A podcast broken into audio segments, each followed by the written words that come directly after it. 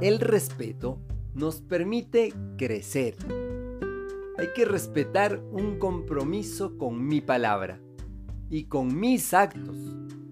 Por ejemplo, si quedo en algo y doy mi palabra, tengo que hacer todo lo posible para cumplir con mi palabra.